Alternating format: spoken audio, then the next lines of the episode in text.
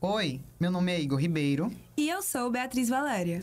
Estamos começando mais um episódio do Outside Podcast, onde debatemos sobre diversos temas relacionados à cultura, sociedade e tecnologia, sempre trazendo informação do mundo da comunicação de maneira leve e dinâmica.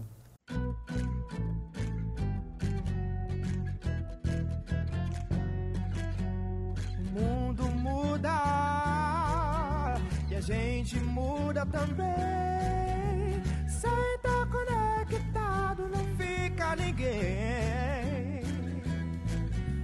Pra escutar, discutir e debater.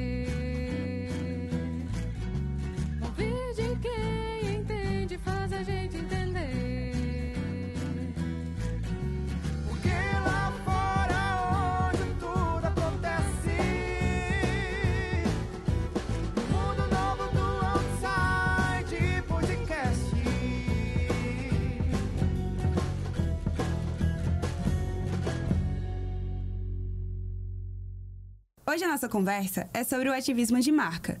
As marcas têm cada vez mais se posicionado sobre pautas sociais em destaque. Por isso, nosso objetivo é esclarecer o panorama gerado entre o ativismo e a publicidade, buscando destrinchar como as empresas usam desses mecanismos para gerar valor para si, participando sempre de discussões e, principalmente, se posicionando como agentes de transformação social. Isso mesmo. A fim de discutirmos esse assunto, foi pensado o papel da publicidade frente às questões sociais vigentes na sociedade relacionadas à política, gênero, LGBTfobia, racismo, causas ambientais, saúde e muito mais. Para isso, iniciaremos o debate trazendo perspectivas quanto ao comportamento do consumidor e como o ativismo de marca pode ser praticado, com um convite a especialistas da área de comunicação. A primeira é Rita Romão, ex-estudante da UFES em comunicação e atualmente estrategista de impacto na AK QA Casa. Além disso, teremos a presença de Leonardo Pereira, comunicólogo com habilitação em jornalismo pela Universidade Federal de Viçosa. Muito massa, né? Agora daremos boas-vindas a Ingrid Lorena, que conduzirá a entrevista. É com você, Ingrid. Muito obrigada, pessoal. É um prazer estar presente aqui hoje. Primeiramente, agora com os nossos convidados, gostaria de dizer que é uma satisfação enorme ter profissionais incríveis como vocês, compartilhando suas visões, conhecimentos e agregando valor ao nosso podcast. Sejam todos bem-vindos. Para começar, gostaria de saber um pouco mais sobre vocês. O que fazem, onde estudaram, quais suas áreas de interesse, o que vocês acharem massa de compartilhar. Oi, meu nome é Rita. Eu sou de Aracaju, Sergipe, sou mais precisamente da periferia de Aracaju, da Soledade. Gosto de nomear dizendo que eu vim da Zona Norte, porque às vezes até quem é de Aracaju não sabe onde fica a Soledade, então eu sou de lá da Zona Norte, morei entre o Tamandaré e a Soledade basicamente até os meus 24 anos aí de vida, até quando eu me mudei é, para outra cidade, né, quando eu saí de Aracaju. Eu sou formada em Publicidade e Propaganda pela Universidade Federal de Sergipe, e desde a época que eu estava na universidade, eu sempre fui muito engajada em projetos e iniciativas que, eu, que de alguma forma eu tivesse a sensação de que eu estava fazendo algo que fosse maior do que eu, assim, algo que fosse ficar, que fosse permanecer. Então, quando eu ainda estava na universidade, eu tive um projeto pessoal com mais duas amigas que se chamava Nós Negras por Mais Turbantes nas Ruas, né? em que basicamente a gente visitava as escolas públicas e privadas de Sergipe para poder falar sobre questões que eram de alguma forma ligado àquilo que nos atravessava, né? Que naquele momento era passar por transição capilar, era se entender como mulher negra. Então a gente sempre a gente sempre dava algo mais lúdico, naquela época era uma oficina de turbante, e depois a gente abordava algo mais teórico para falar sobre racismo, para falar sobre questões mesmo que nos atravessavam, como eu comentei. Eu gosto sempre de falar desse projeto porque ele foi uma iniciativa que começou muito desse desejo pessoal e dessa necessidade, dessa intenção que estava no meu coração, que estava no coração da Luísa, que estava no coração da John. E é por conta do projeto que eu acabei me conectando com outras pessoas e por conta do projeto que eu entendi o que, é que eu queria fazer dentro da comunicação. Eu percebi que, como publicitária, eu queria fazer mais do que só uma campanha, do que só um filme publicitário bonito, esteticamente legal e que, sei lá, ganhasse um prêmio XPTO, sabe? Eu acredito muito no poder da comunicação para de fato gerar soluções que transformem a vida das pessoas, assim. Eu de fato acredito é, no resíduo, sabe? Eu, eu acredito nessa importância da gente discutir o residual daquilo que a gente deixa no mundo.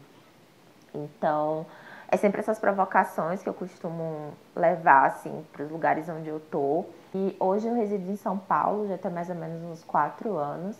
Aqui eu basicamente atuei a, minha trajetória inteira desses meus curtos anos aí é, é, de carreira em consultoria, então sempre trabalhei em empresas pequenas, empresas que estavam ligadas com transformação de negócio ou ligadas a, a discutir questões relativas à diversidade, à equidade de gênero. Então, eu trabalhei na Hybrid Collab, trabalhei na Team Kevin, na Team Olga. Hoje eu estou como estrategista de impacto dentro da IKQA, que é um estúdio criativo daqui de São Paulo, é um estúdio global e tem sede aqui em São Paulo também. É, então, eu basicamente atuo como estrategista né, na minha carreira. Então, eu comecei como analista ali de estratégia, assistente de estratégia, fui para líder de estratégia e hoje eu estou como estrategista de impacto. Então, a minha atuação dentro da publicidade está muito nesse lugar. Eu me chamo Leonardo, tenho 26 anos, sou formado em comunicação social com habilitação em jornalismo pela Universidade Federal de Viçosa e trabalho como coordenador de marketing da empresa de cosméticos capilares, ou My Cosmetics. Nosso primeiro questionamento é: em poucas palavras, só para iniciarmos a nossa conversa com a visão geral de vocês sobre o tema. Como vocês enxergam o ativismo de marca? Eu enxergo o ativismo de marca como uma parte importante e que deve ser pensada de forma alinhada ao propósito daquela empresa, marca ou instituição, com atitudes e ações reais, concretas, não só para surfar na onda do que é tendência dizer que uma marca ela é ativista, eu acho que é sempre algo que eu me questiono um pouco, né? Qual é o lugar que cabe a, a uma marca dentro de uma discussão que está correlacionado com pautas sociais, com pautas ambientais?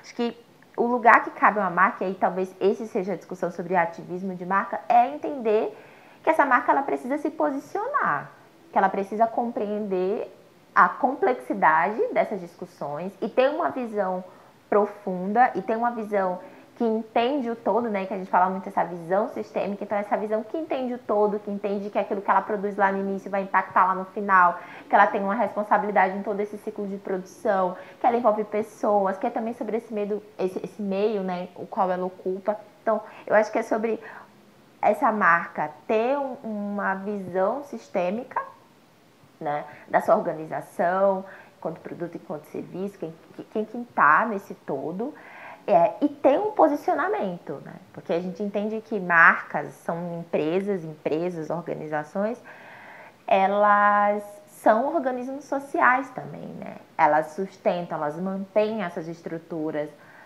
é, nas quais a gente vivencia enquanto sociedade. E o que eu quero dizer com isso é que esse ativismo de marca, eu acho que essencialmente ele tem que partir dessa compreensão de que lugar essa marca ocupa, né?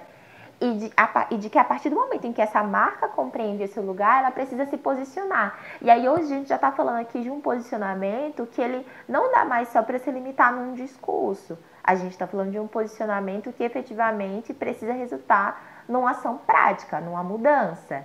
Hoje, em 2021, depois de, por exemplo, tudo que a gente vivenciou é, nesses últimos anos, né?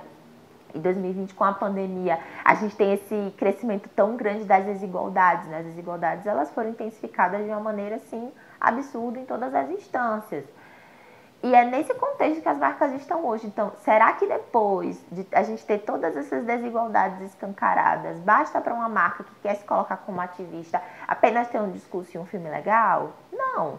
Ela precisa compreender que como marca, né, dentro desse ambiente, desse contexto que ela está inserida, como que ela pode ter uma atuação efetiva. Quando a gente fala hoje de ativismo de marca, acho que a gente tem que ter essa compreensão, né, que esse ativismo genuinamente ele é esse movimento então social, que marcas é, são convidadas de alguma forma a dialogar e a compreender isso que está acontecendo para poder se posicionar e efetivamente ter uma ação é, dentro desse lugar que cabe às marcas estar. Eu acho que nisso eu sou bem enfática, sabe? Eu acho que tem lugares também que eu não sei o quanto é legítimo as marcas estarem, assim, inclusive dentro de discussões sociais, sabe? Rita, em relação à época de seus trabalhos na Think Yoga e Think Eva, nós conhecemos e ficamos bastante intrigados em saber mais sobre. Vimos que muitas marcas acabaram recorrendo a esses projetos, que possuem um foco em inovação social, que você fez parte para auxiliar em sua comunicação e em suas atuações mercadológicas, como a 99, a Magazine Luiza e o Bradesco. Gostaríamos de saber como se deu o processo de aplicação das perspectivas da Think e Think na atuação dessas marcas. Como tudo se alinha, como foram os processos.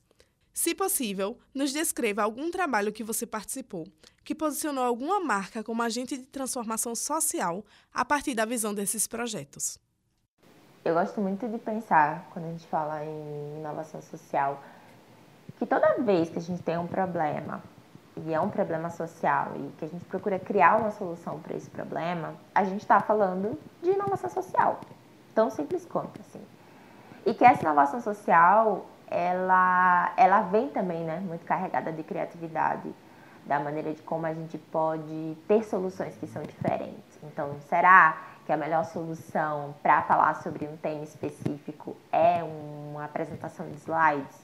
Será que a melhor solução é um outdoor na rua tal? Nem sempre. Às vezes, a maneira que você tem para trazer a solução para aquela pessoa em específico, para aquela comunidade em específico, pode ser uma outra coisa, algo que funcione mais.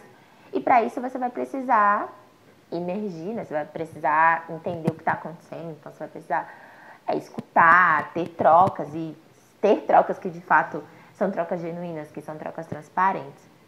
Acho que esses valores eles são muito importantes para qualquer processo que a gente fala, qualquer processo, qualquer entrega que está relacionada com, com questões né, de diversidade, de inclusão.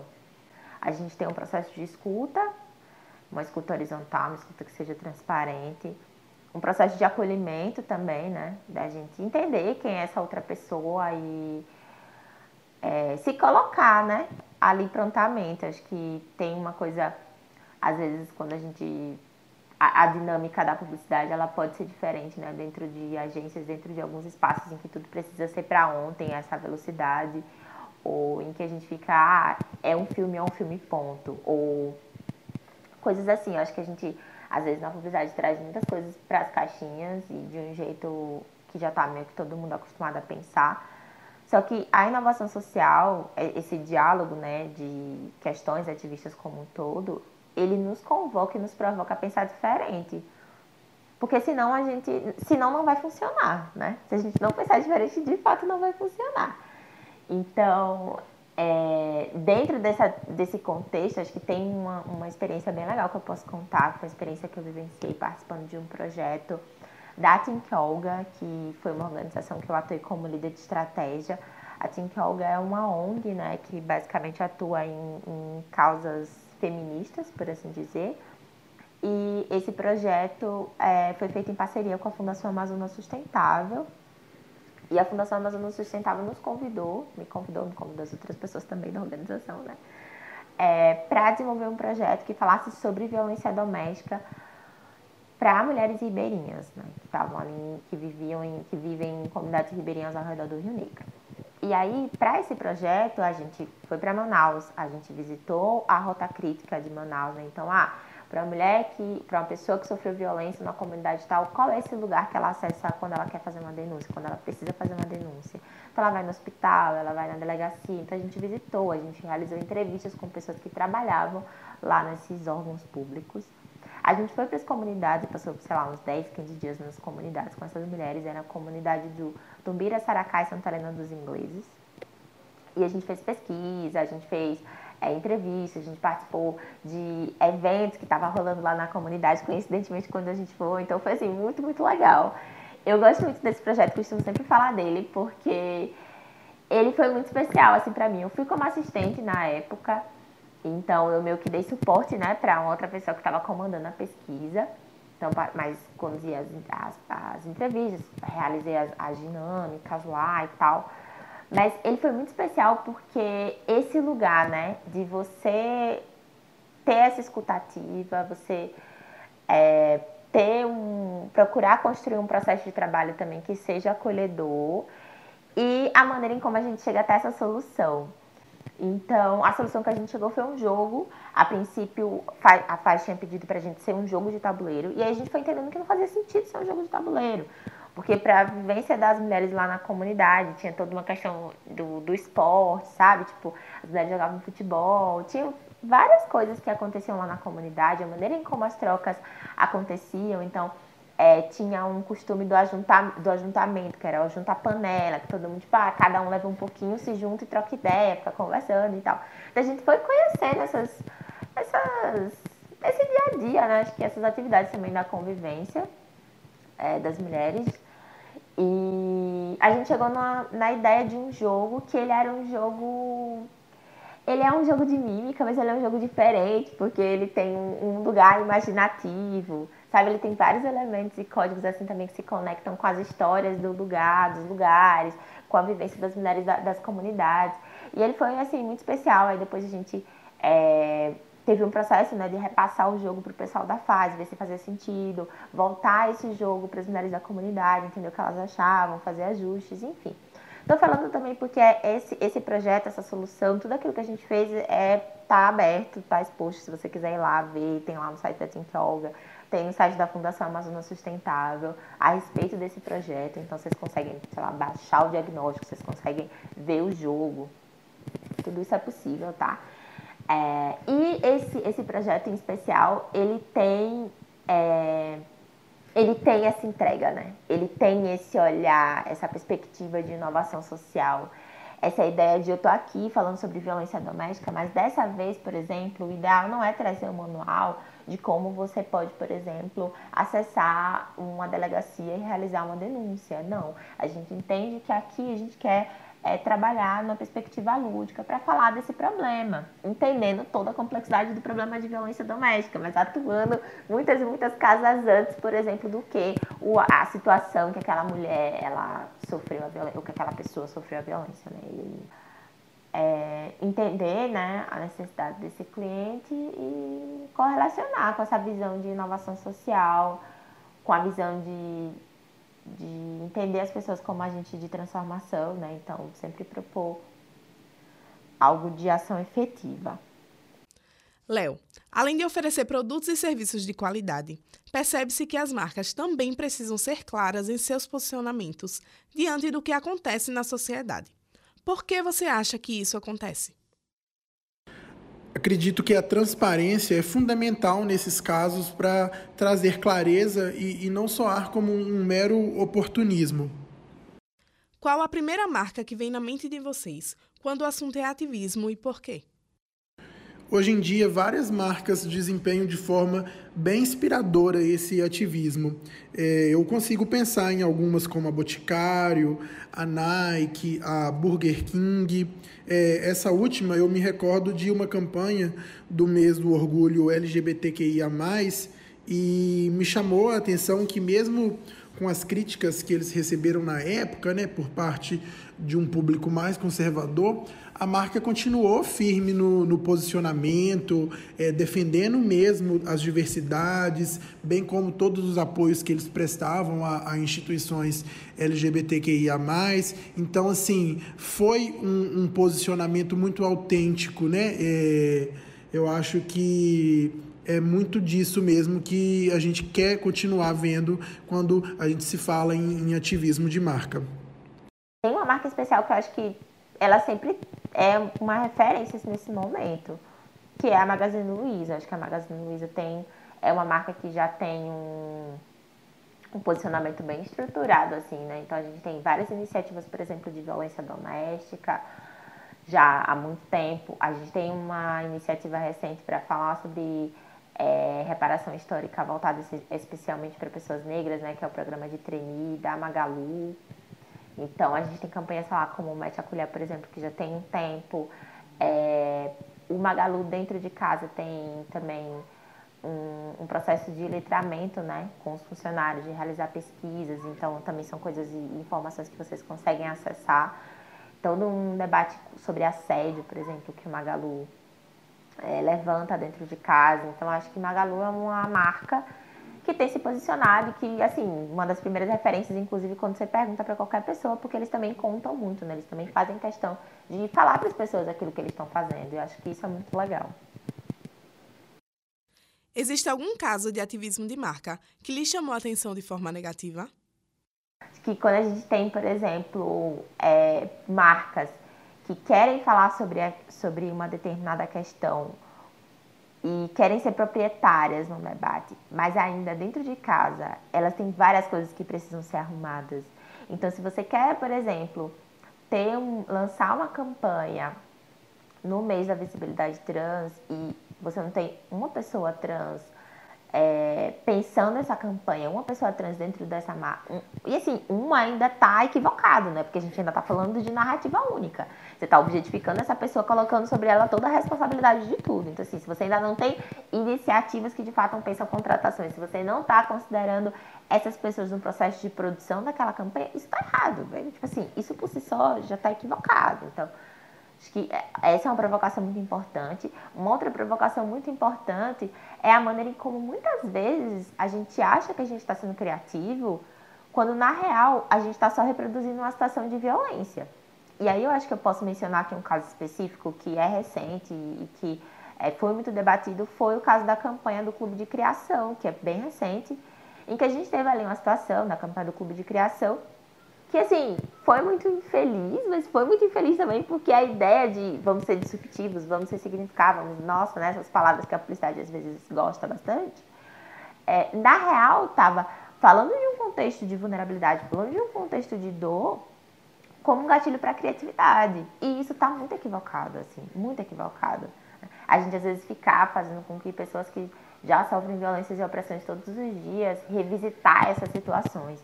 E acho que esse é, é uma provocação muito importante. Né? A gente já está no momento em que a gente não quer mais falar dessa narrativa de dor. A gente já não quer mais falar dessa narrativa só é, dessas opressões, né? Desse peso, né? Acho que diria desse peso que a gente carrega historicamente. E sim, tem momentos que a gente precisa reforçar, tem momentos que isso precisa estar no discurso, que isso precisa estar na essência da ação. Sim, precisa, tá? Não tirando essa, essa discussão daqui. Mas a gente também quer ir para além disso. Além disso, é falar de potência, além disso, é falar de multiplicidades, é compreender que eu, Rita, hoje, como estrategista da equipe, eu vou, ser um, vou ter vivências, vou ter é, é, questões, habilidades, interesses que são diferentes de outras mulheres negras que estão em outras posições, que estão em outras agências.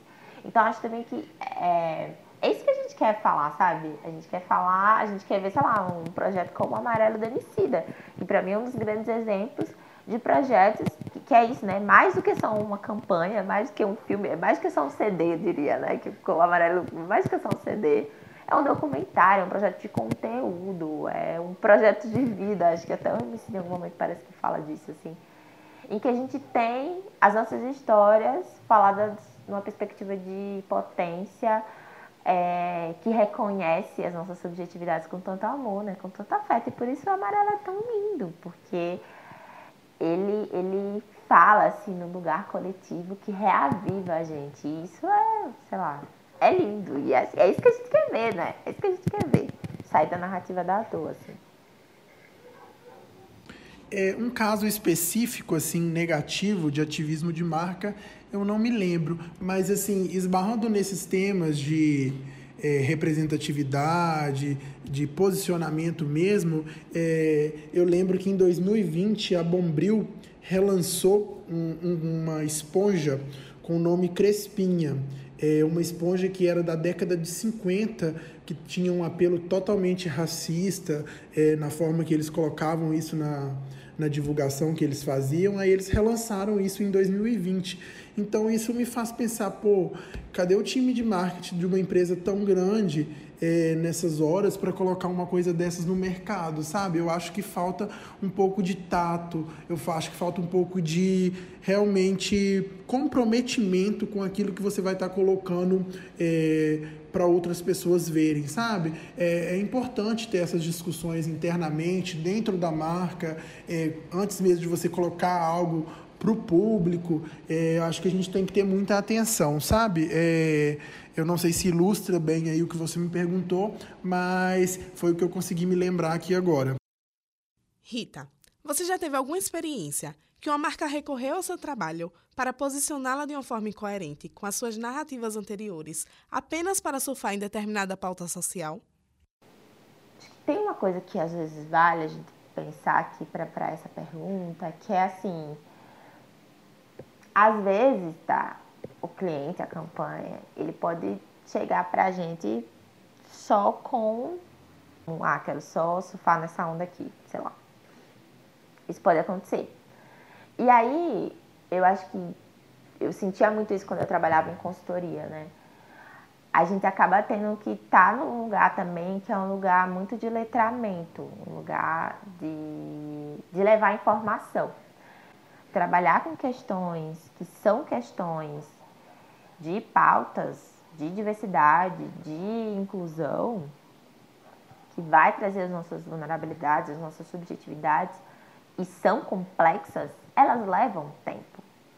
Então, sim, se você ainda não tem uma iniciativa interna que trabalhe, por exemplo, a questão de equidade de gênero e você quer falar sobre o mês da mulher e fazer algo nesse sentido, começa a pensar então, a partir de agora, o que é que você pode fazer adiante.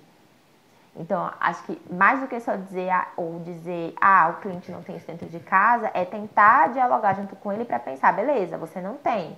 Então, o que, que a gente pode fazer a partir de agora para que você tenha, sabe? Então, ah, vamos começar num processo de, de palestra, num processo de conhecimento, ou sei lá, é, vamos pensar em como a equipe de produção dessa, dessa equipe de produção dessa campanha pode ser mais diversa. A gente tem aqui 50-50. Olha, vamos botar uma meta, né? Que é isso também, a gente precisa tangibilizar as coisas, precisa ter meta, precisa tangibilizar para depois a gente também poder é, é, entender o que é que mudou. E acho que isso é uma coisa legal, assim, que a gente tem procurado levar agora para os trabalhos, por exemplo, da IQQA, que é colocar metas, né? Enquanto impacto, assim.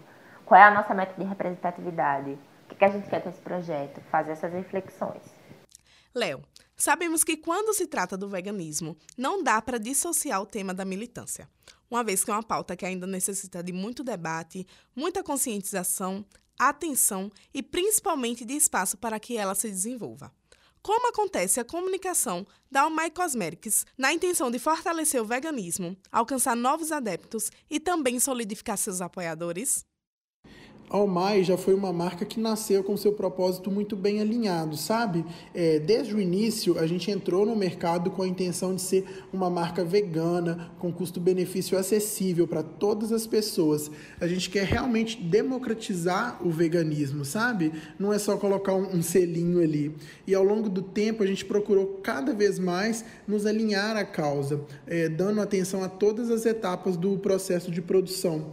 É, a gente se importa com toda a cadeia de ativos, por exemplo, desde o fornecedor que a gente escolhe na hora, até a forma como isso é testado. É, nós somos totalmente cruelty-free, ou seja, não realizamos testes em animais. A gente possui o certificado vegano. Mais recentemente, a gente foi certificado pela PETA, que é a maior organização de direitos dos animais do mundo. Então, assim, é um processo muito minucioso, sabe? A gente possui uma parceria com o selo Eu Reciclo, que garante a reciclagem proporcional de todas as embalagens que a gente coloca no mercado.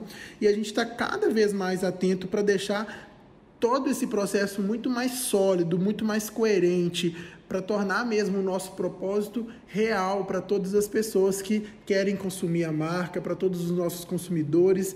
É, é uma questão mesmo de comprometimento e de valores. E como consumidores, o que faz vocês acreditarem que a marca realmente está engajada naquela pauta e não está se posicionando apenas por conveniência, para alcançar algum benefício próprio através de determinada questão social?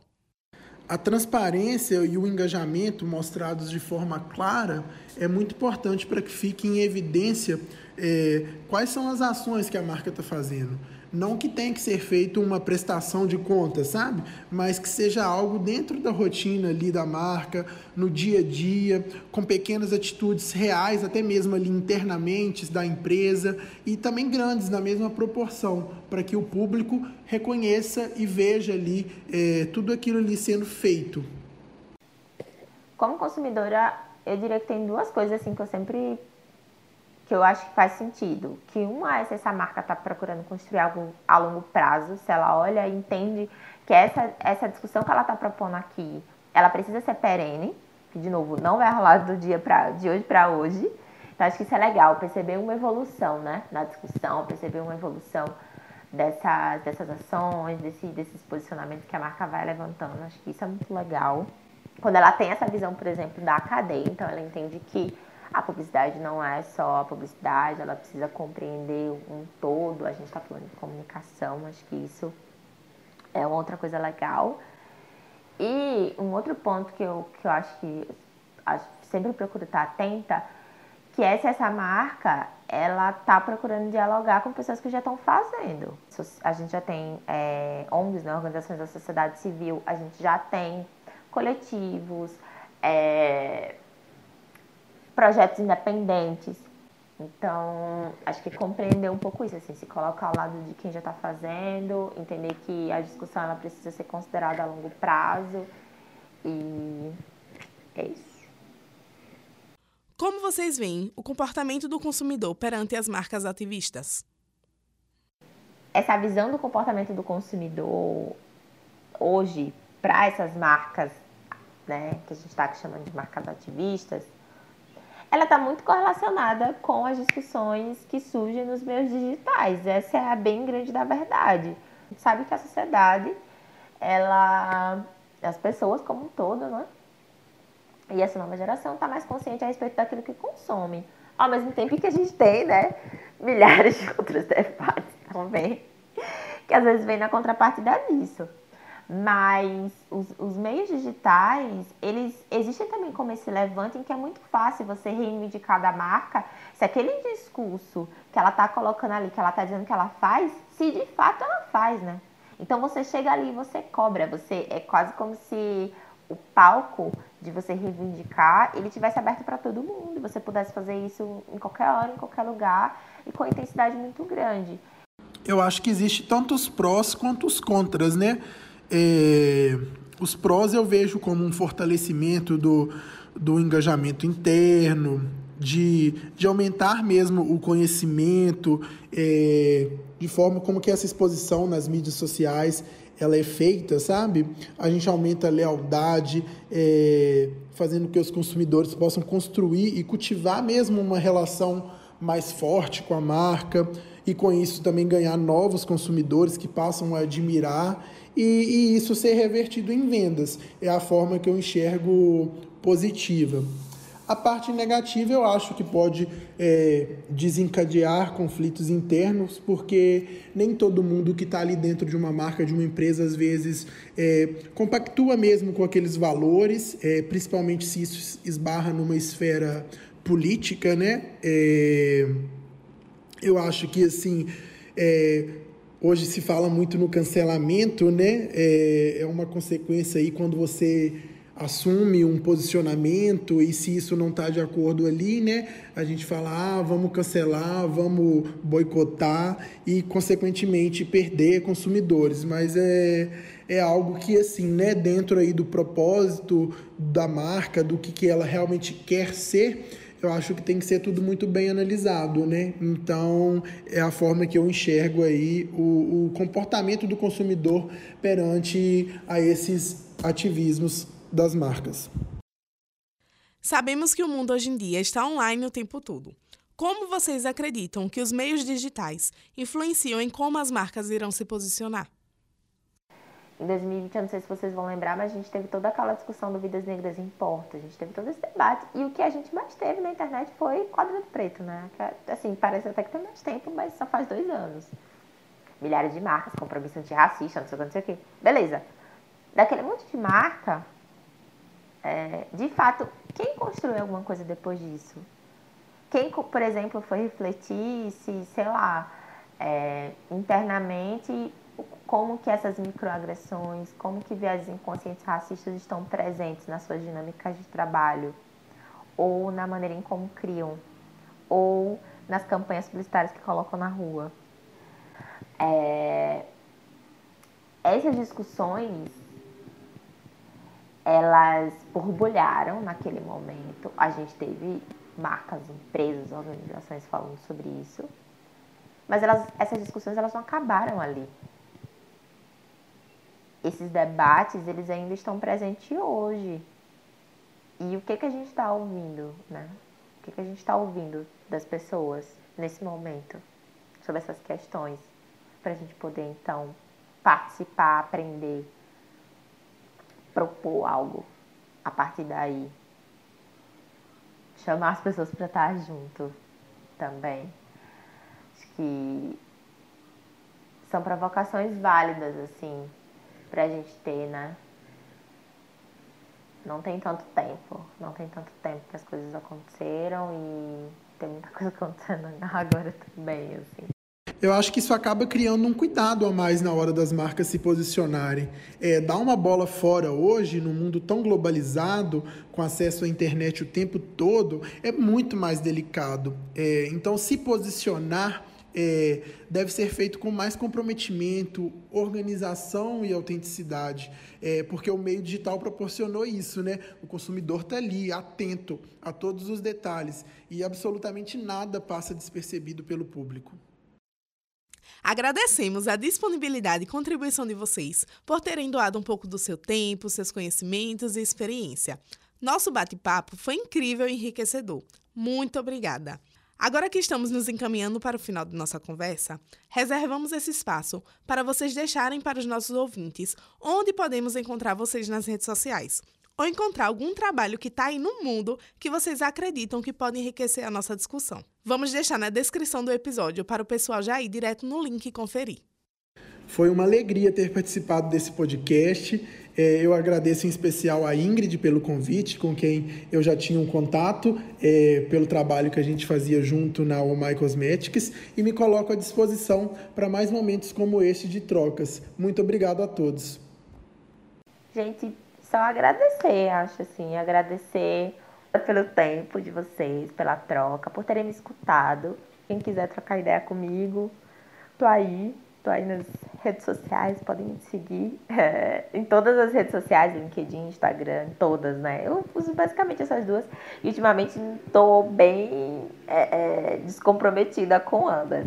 Mas é R Ritíssima, então é Ritíssima com dois R's. Rita Romão também, então é bem fácil me achar.